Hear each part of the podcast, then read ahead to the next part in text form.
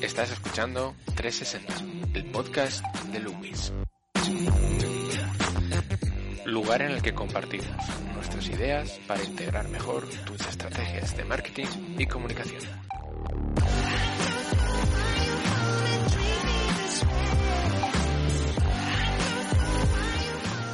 Bienvenidos al nuevo episodio de 360, el podcast de Luis. Soy Ana Barcos y hoy tenemos un programa que va a girar en torno a un análisis del sector de las cervezas y los supermercados que hemos, realizado aquí en la agencia.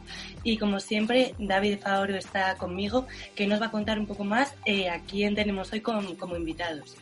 Hola Ana, pues sí, como bien comentas, hemos aprovechado la situación que ha habido del coronavirus y tal para analizar un poquito varios sectores y hoy vamos a hacer el primer programa en el que vamos a juntar dos sectores que van muy de la mano, que es el sector de los supermercados y el de las cervezas, que sin duda ha sido uno de los productos estrella durante la cuarentena. Y para hablar del tema, pues tenemos parte del equipo que ha trabajado en, ambos análisis. Eh, tenemos a Nuria Mañá. Hola, David. Hola, ¿qué tal? A Noel Iglesias. Hola a todos. Eh, conocida del programa, además, eh, la recordaréis del programa de los Young Lions. Eh, María Navarro. Hola a todos, ¿qué tal? Y Enrique Blanch. ¿Qué tal, compañeros? Buenos días. Eh, bien, ¿qué tal si os parece? Empezamos por cervezas, Nuria, ¿nos cuentas un poquito en, más en detalle? Claro que sí, pues bueno, yo os cuento, básicamente todos lo sabemos, España es un país muy cervecero. Eh, de manera habitual se, consume muchísima cerveza en España. Eh, de todas las bebidas frías, la cerveza es la número uno. Y mm, tenemos un consumo que en realidad, comparado con Europa, es moderado, porque hay otros países en los que el consumo de cerveza es más habitual. Y nosotros lo ligamos muchísimo tanto a la comida como al hecho social, ¿no? A estar entre amigos, a disfrutar de una buena cerveza fresquita y demás pero durante el confinamiento fue una de las estrellas absolutas. Em, la lista de la compra eh, se centró muchísimo en la compra de cervezas, aceitunas y patatas y por eso nos planteamos que sería una buena idea ver un poco cómo se habían movido estas marcas cerveceras en el espectro online. durante la primera y la segunda semana de confinamiento, para que os hagáis una idea, la compra de cerveza se disparó un 77,65%, según datos del Ministerio. Entonces vimos que realmente había sido una subida espectacular y que, y que valía la pena ver cómo se habían ido adaptando, porque las, las reglas del juego habían ido cambiando y, cómo habían intentado captar o, atraer al consumidor durante ese tiempo.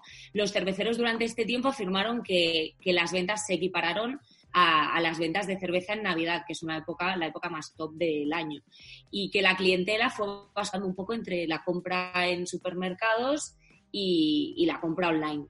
Em, por eso lo que hicimos fue analizar la presencia online de cinco marcas de cerveza. Eh, básicamente las buscamos un poco en torno a, facturación, también para ver, pues, con muchos recursos, cuán creativos habían sido o qué habían podido hacer para afrontar un poco la caída en ventas en hostelería. Y analizamos Mau, San Miguel, Cruzcampo, DAM y Estrella Galicia. Lo interesante de todo esto es que algunas empezaron la crisis sin tener ni siquiera e-commerce lo acabaron con e-commerce, incluso remontando en tráfico web a otras que históricamente se lo habían tenido. Y luego además, pues tiraron de creatividad eh, para hacer campañas muy, muy chulas. Se volcaron en toda la comunicación emocional, sobre todo apoyando a los bares y enfatizando los momentos de ocio que los, los, españoles vinculamos a la cerveza siempre y que al final era una vía de escape durante estos días en los que las noticias eran muy negativas, había mucha negatividad en el ambiente y demás, y sobre todo en los medios y en la red. Y, mm, al final lo que se hizo fue una, comunicación súper aspiracional, tanto de volver a los bares y restaurantes como de pasar tiempo con amigos y se humanizó muchísimo a la, figura del barman. Entonces todo eso lo hemos ido viendo a lo largo de, nuestro análisis. Por supuesto la venta online eh, no compensó la, la caída de ventas en hostelería porque era realmente difícil, porque es muy fuerte y muy potente en España, pero sí que es verdad que lograron remontar en parte y además consiguieron una mejora reputacional. O sea que para ser una crisis que afectó directamente a su principal cliente, eh, no les fue nada mal, la verdad. Eh, Noelia María, ¿nos podéis contar un poquito de qué, cuáles son las compañías que analizamos y algunos datos interesantes de los que hayamos encontrado? Vale, bueno, si quieres empiezo yo, eh, María, con la parte más así de PR o comunicación tradicional, digamos. Eh, las marcas que analizamos fueron concretamente Mau, eh, San Miguel, Cruzcampo, DAM y Estrella Galicia.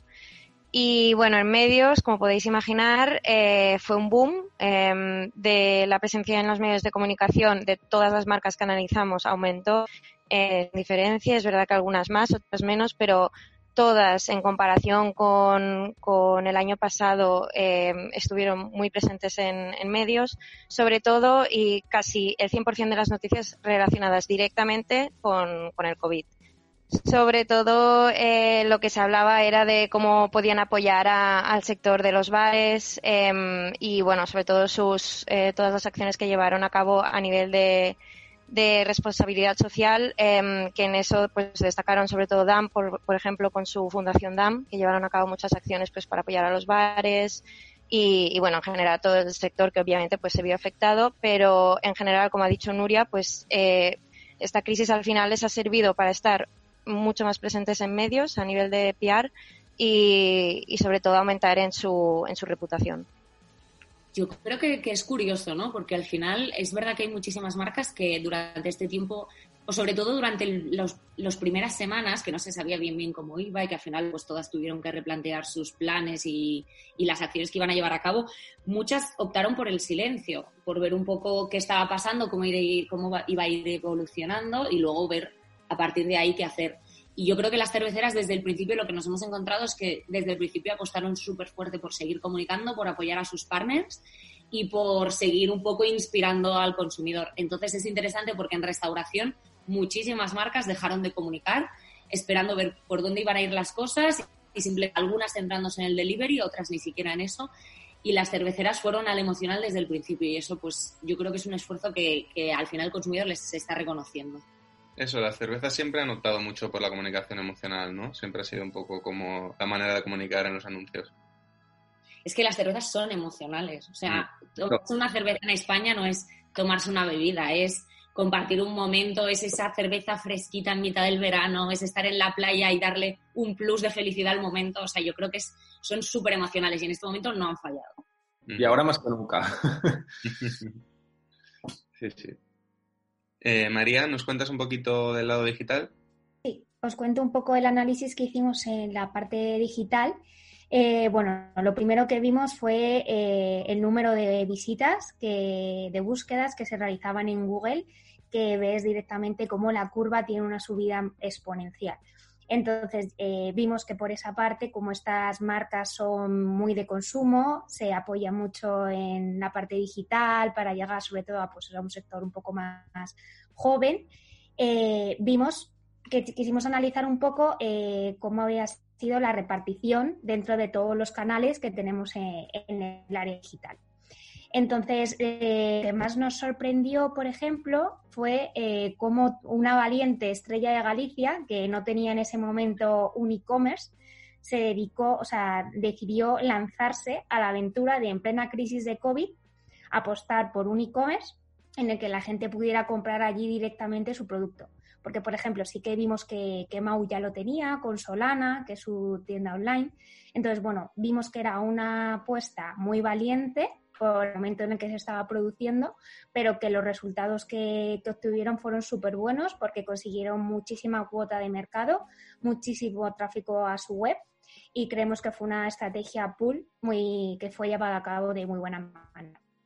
Y luego un poco analizando pues la inversión que se hacía en semi-display, vimos que, que se mantenía, que incluso subía, aunque sobre todo lo que ya han comentado Nuria y Noelia, se centraba muchísimo en el ámbito emocional, en los anuncios de cuando volvamos.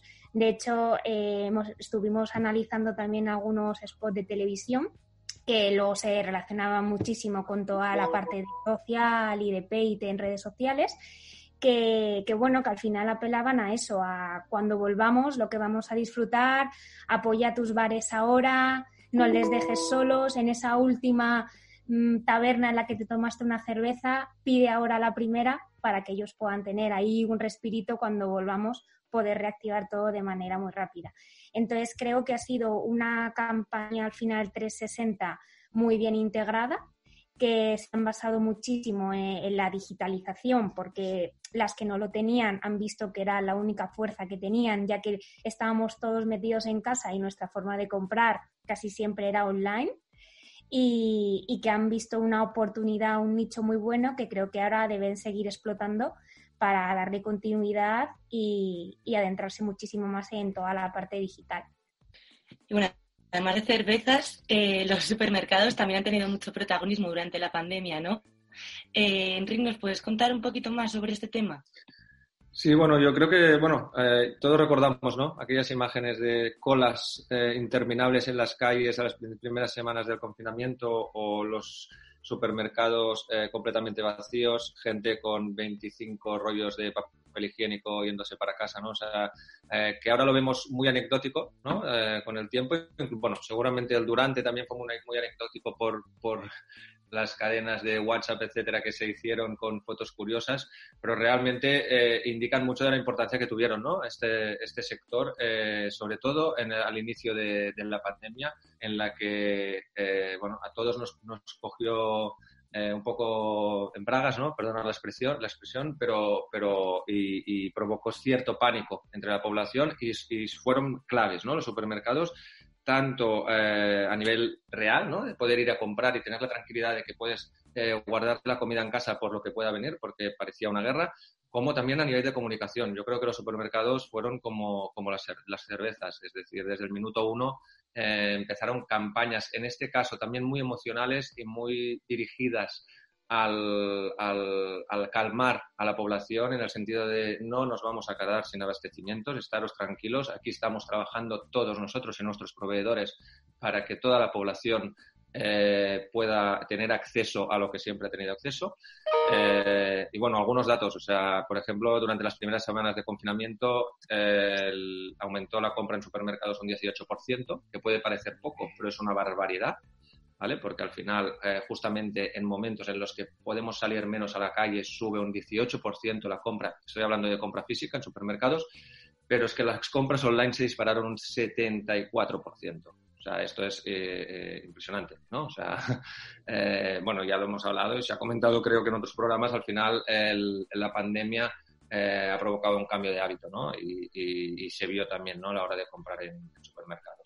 Eh, para eso nosotros pues lo que hicimos también fue analizar un poquito eh, cuál fue el comportamiento ¿no? durante, durante este mes de, primer mes de confinamiento de las de las players más importantes eh, del sector de los supermercados, de Mercadona, obviamente, Carrefour, Día, Lidl y Eroski. Y bueno, ahora veremos que, que cada una tuvo estrategias distintas, Curiosamente, como en el caso de las cervezas, algunos de los supermercados no tenían canal de venta online y han terminado el confinamiento vendiendo todos online, ya sea con canal propio o a través de tercero, pero todos ya, ya están vendiendo online. Eh, Noelia, mantenemos si queréis el mismo esquema de antes. Primero nos cuentas tú, Noelia, más el lado de PR y luego María nos cuenta un poquito más digital. Pues nada, de piar en, en, supermercados, un poco lo mismo, como también ha dicho Enrique, al final em, es un, bueno, muy, eh, fue muy necesario durante, sobre todo las primeras semanas de, de este confinamiento, un poco la situación era rara, la gente no, pues, no sabía cómo ir al súper, ¿no? Al final era una situación excepcional y, y pues su comunicación también se centró en eso, en comunicar horarios, un poco en cómo funcionaría. Em, también, bueno, pues la función de, informar, ¿no? Eh, pero luego sí que es verdad que se dirigieron, bueno, empezaron con campañas más dirigidas eso a una parte más emocional quizás, eh, pero siempre también sin dejar de, informar y sobre todo dar em, datos corporativos también de un poco de cómo estaba yendo, cómo estaba afectando todo esto al, al sector. Y, bueno, en general, un poco como con las cervezas, em, también han estado muy presentes en medios, eh, unas más que otras, pero, mm, pero bueno, en general em, muy centrado en, informar más que, más que las cervezas, porque al final, pues eso, supermercados es vital, fue vital. Sí, digamos que el, supermercado no tiene un componente tan emocional como puede tener las cervezas, a pesar de que también se quiso explotar un poco ese, ese Exacto aunque finalmente se, sí que se explotó un poco más, ¿no? Em, pero sí que es verdad que, salieron muchas noticias de más informativo. Sí, también yo creo que como en el caso de las cervezas y que dice mucho ¿no? de nuestra sociedad, que eh, así como las cervezas eh, centraron también mucha campaña a apoyar a los bares, ¿no? su, su mano derecha ¿no? a la hora de, de, comercializar sus productos, en el caso de los supermercados veremos que, que hubo muchas campañas ya quizá mes de abril, ¿no? cuando ya las los, sus partners empezaban a notar la, falta de ventas, sobre todo por el cierre de la restauración, ¿no? porque hay mucha empresa que vende a supermercado, pero también a restauración. Y hicieron mucha campaña dirigida a promocionar el producto local, ¿no? para reactivar la economía española y, ayudar a los pequeños productores, agricultores, etcétera, a poder sacar sus productos y, reducir el impacto de la pandemia durante, durante estos meses. Bueno, en el, ámbito digital al final vemos un poco el reflejo de lo que se ha, pasado en PR. Al final, eh, lo que ha pasado en marzo ha sido mm, una revolución y esto ha afectado obviamente a la forma en la que tendríamos la alimentación. Eh, lo primero también que realizamos a la hora de hacer nuestro análisis fue una búsqueda y, y, vimos lo mismo que con las cervezas, ¿no? que de repente hay un volumen exponencial de búsquedas en Google al final el tráfico de estas webs venía sobre todo de forma directa o orgánica, porque bueno, al final si tú no puedes salir al supermercado, intentas buscar tu supermercado de referencia en la web y a partir de ahí intentar realizar una compra online. Entonces vemos que al final la, digitalización de este negocio ha tomado más relevancia que nunca en estos meses en los que hemos vivido confinados en casa y los que teníamos la necesidad de poder conseguir esos productos de manera digital. Entonces, bueno, ha sido una crisis que ha obligado a muchas empresas a replantearse su estrategia. Por ejemplo, ya sabemos que Mercadona no suele hacer una estrategia demasiado invasiva en, eh, en, medios digitales, tampoco en medios tradicionales, pero sí que hemos visto, por ejemplo, como Día, Carrefour y Lidl, que sí que suelen estar ahí un poco más punteras en cuanto a lo que significa inversión SEM, inversión display, inversión en social sí que hemos visto que, incluso han disparado su inversión durante estos meses, porque bueno, al final no solo basta con tener un buen e-commerce donde la gente tenga que recurrir a hacer la compra, sino que todo tiene que estar al final apoyado por una estrategia eh, multicanal para poder llegar al consumidor y, todo el mundo está buscando lo mismo, pues cuanto más atraigas al consumidor a tu terreno con, con campañas, pues puedes sacar mucho más provecho. Entonces, en ese sentido, vemos que estas marcas que, aparte, o sea, que no son a lo mejor líderes, eh, sí que eh, han visto un tráfico eh, brutal en sus, en sus webs debido a estas campañas que han realizado con mucho éxito. Sí, digamos que esto ha obligado un poco a una digitalización express del sector, ¿no? Es algo que siempre ha estado ahí, siempre se ha tenido que potenciar un poco la compra online porque es algo que está ahí, pero ahora de repente se han dado cuenta de que pues eh, es un poco el futuro ¿no? de, del sector. Efectivamente. Totalmente, y de hecho, de hecho, bueno, Mercadona ya sabemos que históricamente mm, ha sido reacia ¿no? a introducirse al mercado online. Eh, se introdució, evidentemente, y está introduciéndose poco a poco, pero es que algo que quizá no es tan conocido, pero es que Lidl, eh, previo a la pandemia, online solo vendía sus productos de su marca, estos que están en el medio del supermercado, ¿eh? que parece un mercado, ¿no? que no son productos eh, perecederos o no perecederos, productos de alimentación. Eh, y ahora, tras la pandemia, empieza a vender también a nivel online los productos de alimentación a través de un tercero, a través de, Lola Market, pero bueno, todo hace indicar que, la pandemia ha sido clave para que estos dos monstruos ¿no? del mundo del supermercado vean la necesidad también de vender online.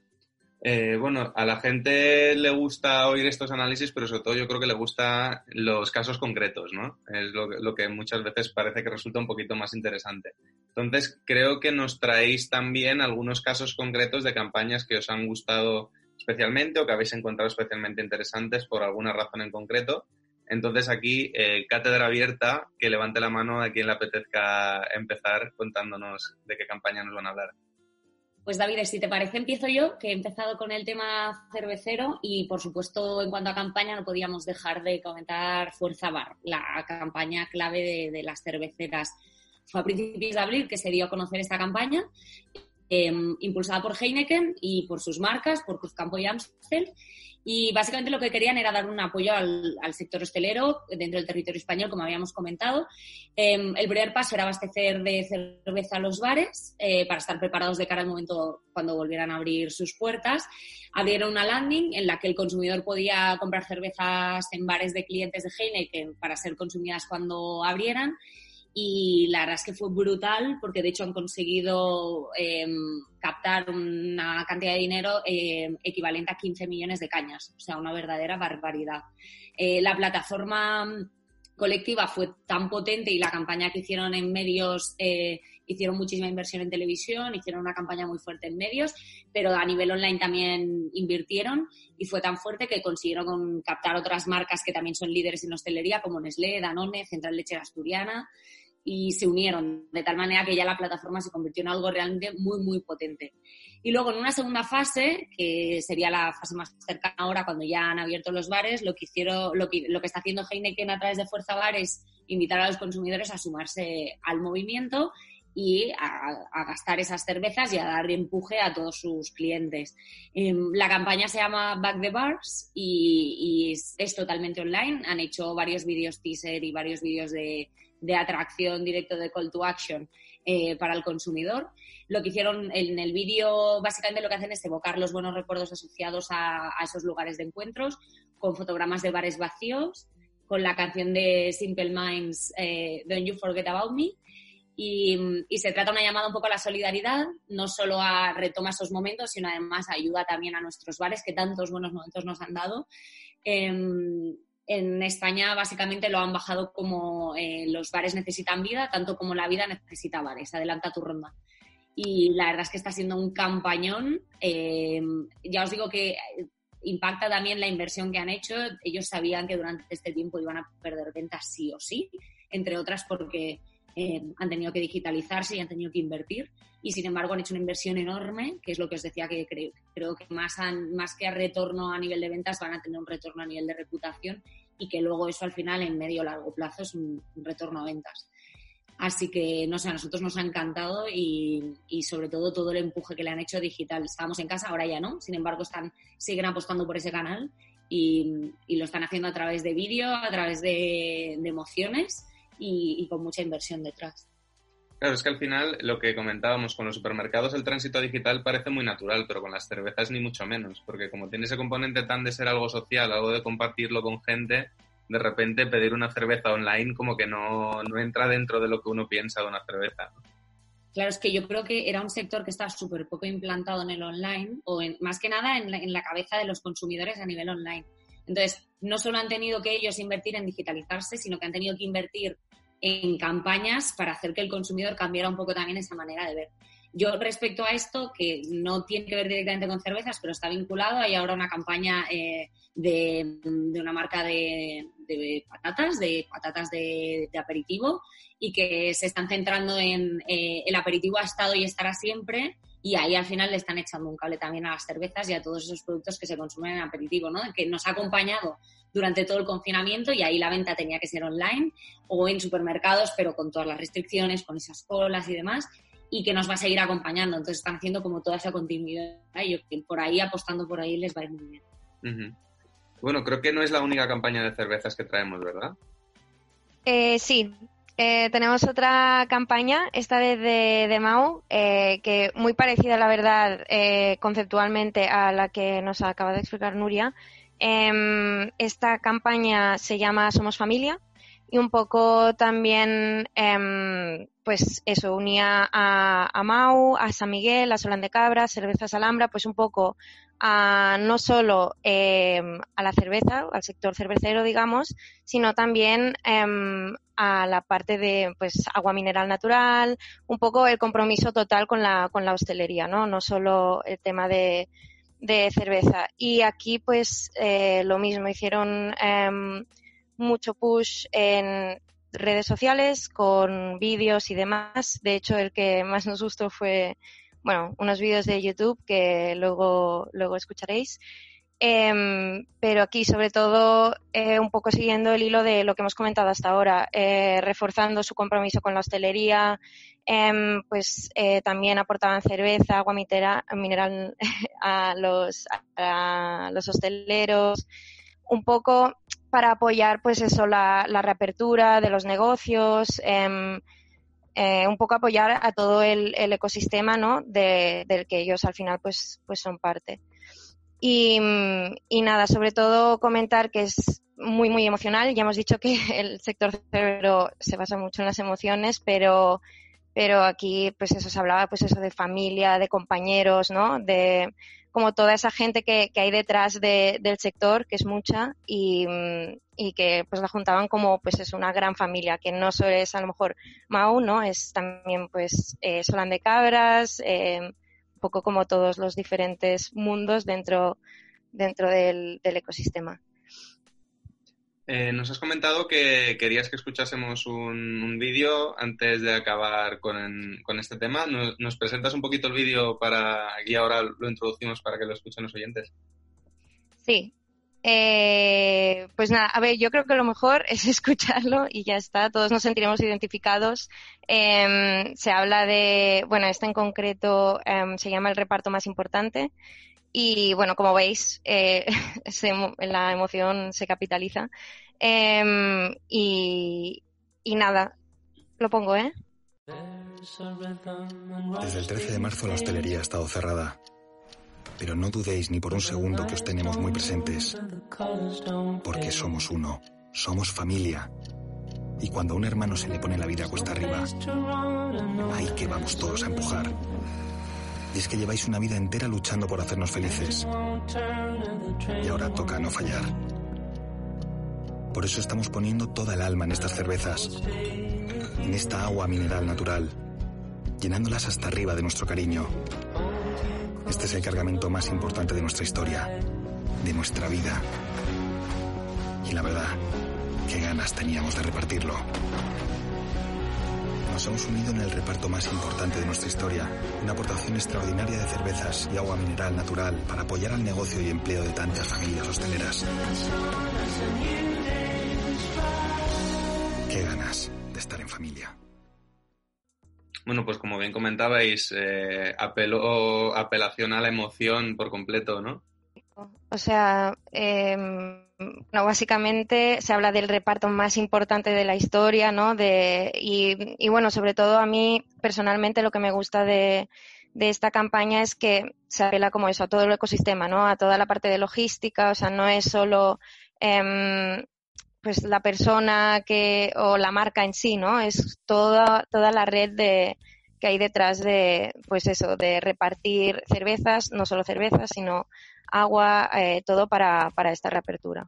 Y en cuanto a las campañas de los supers, María y Enrique también nos traías algún ejemplo, ¿verdad? Sí, yo María, si te parece, bueno, empiezo yo con, bueno, yo creo que el campañón, ¿no? Que todos conoceremos del Esto no tiene que parar. Es una campaña eh, dirigida por Mercadona en ningún momento Mercadona ha querido eh, eh, cargarse la autoridad de esta, de esta campaña. Realmente ellos sí que han sido los portavoces de la campaña, pero destacan siempre que es una campaña liderada por varias empresas. Eh, bueno, yo creo que el objetivo por el que nació la campaña fue dos y ha ido evolucionando. Los objetivos principales fueron, evidentemente, por un lado, defender y poner en valor todo ese trabajo del sector empresarial eh, a nivel español que no ha parado y, que ha seguido trabajando, evidentemente asegurando las máximas eh, condiciones de seguridad de sus trabajadores, pero que no ha dejado de trabajar para poder eh, dar servicio a la sociedad española. Y luego, por otro lado, enviar un mensaje de positivismo a la sociedad, ¿no? O sea, es decir, no vamos a parar, la pandemia no va a poder con nosotros y nosotros vamos a seguir. La campaña en poco tiempo se adhirieron más de 2.000 empresas, de empresas autónomos, etcétera. Eh, rápidamente tuvo muchísimas, muchísimo apoyo. Eh, a nivel digital, si ponéis el hashtag vais a ver que, fue espectacular. Eh, e incluso ha tenido apoyos ya no solo del sector empresarial, sino del sector del arte, del sector del deporte, es decir, se han unido muchas personalidades para poder dar seguimiento a esta campaña. Post pandemia la campaña ha evolucionado, ahora ya no, ya no es, esto no tiene que parar, se llama E-Actívate, es decir, hemos pasado la, pandemia, ahora ya no se trata solo de no parar, sino de acelerar. Esto es un poco el lema de la, del estatus actual de la campaña, eh, que lo que está intentando es promover la creatividad de las compañías. Desde la campaña se cree que solo de la angustia nace la creatividad y ahora mismo es el momento de ser creativos, de ser innovadores, de no parar, de acelerar y de hacer crecer, porque de una crisis también hay oportunidades de hacer crecer la economía española. Y esta es, bueno, el gran, la, gran campaña, yo creo, a nivel de, supermercados, que, porque por realmente su, su, llegada tanto a nivel eh, social como a nivel económico. Sí, yo creo que sin duda es la, la, campaña de la que más podemos haber oído hablar ¿no? durante, durante esta etapa. Y yo creo que es la que muestra un poco por qué el sector supermercados puede ser de los más reforzados eh, de la crisis, ¿no? Porque al final sí que es cierto que el hecho de que mm, no hayan cerrado y la gente se haya tenido que estar exponiendo durante la pandemia para que uno pudiese hacer la compra y tal, como que siempre volvemos al mismo término que es el de la emoción, ¿no? Pero creo que es que al final es el, término que engloba un poco todo lo que estamos hablando. Ha hecho que la gente tenga un poco como ese apego emocional hacia los supermercados, de esa gente ha estado luchando por nosotros durante todo este tiempo, que es un, un concepto que yo creo que no teníamos muy metido en la cabeza hasta que no ha pasado todo lo que ha pasado. 100% de acuerdo. O sea, yo creo que los aplausos de las ocho se los han llevado el sector sanitario, muy merecido, pero muy probablemente mucha gente también aplaudía a estos profesionales, ¿no? Porque realmente es verdad que la, eh, una persona, un trabajador de un supermercado hasta ahora no tenía el reconocimiento social que yo creo que, tienen ahora. Si miras el hashtag verás un montón de vídeos, ¿no? Que también se, han hecho muchos vídeos apelando a eso, ¿no? Apelando al, al, trabajador que está trabajando diariamente, siempre evidentemente bajo las máximas medidas de seguridad, pero al final trabajando cada día para poder ayudar al, resto de la sociedad, ¿no? O sea, que sí, sí, yo creo que eh, de esta crisis ellos sin duda salen reforzados y además eh, con todo el mérito.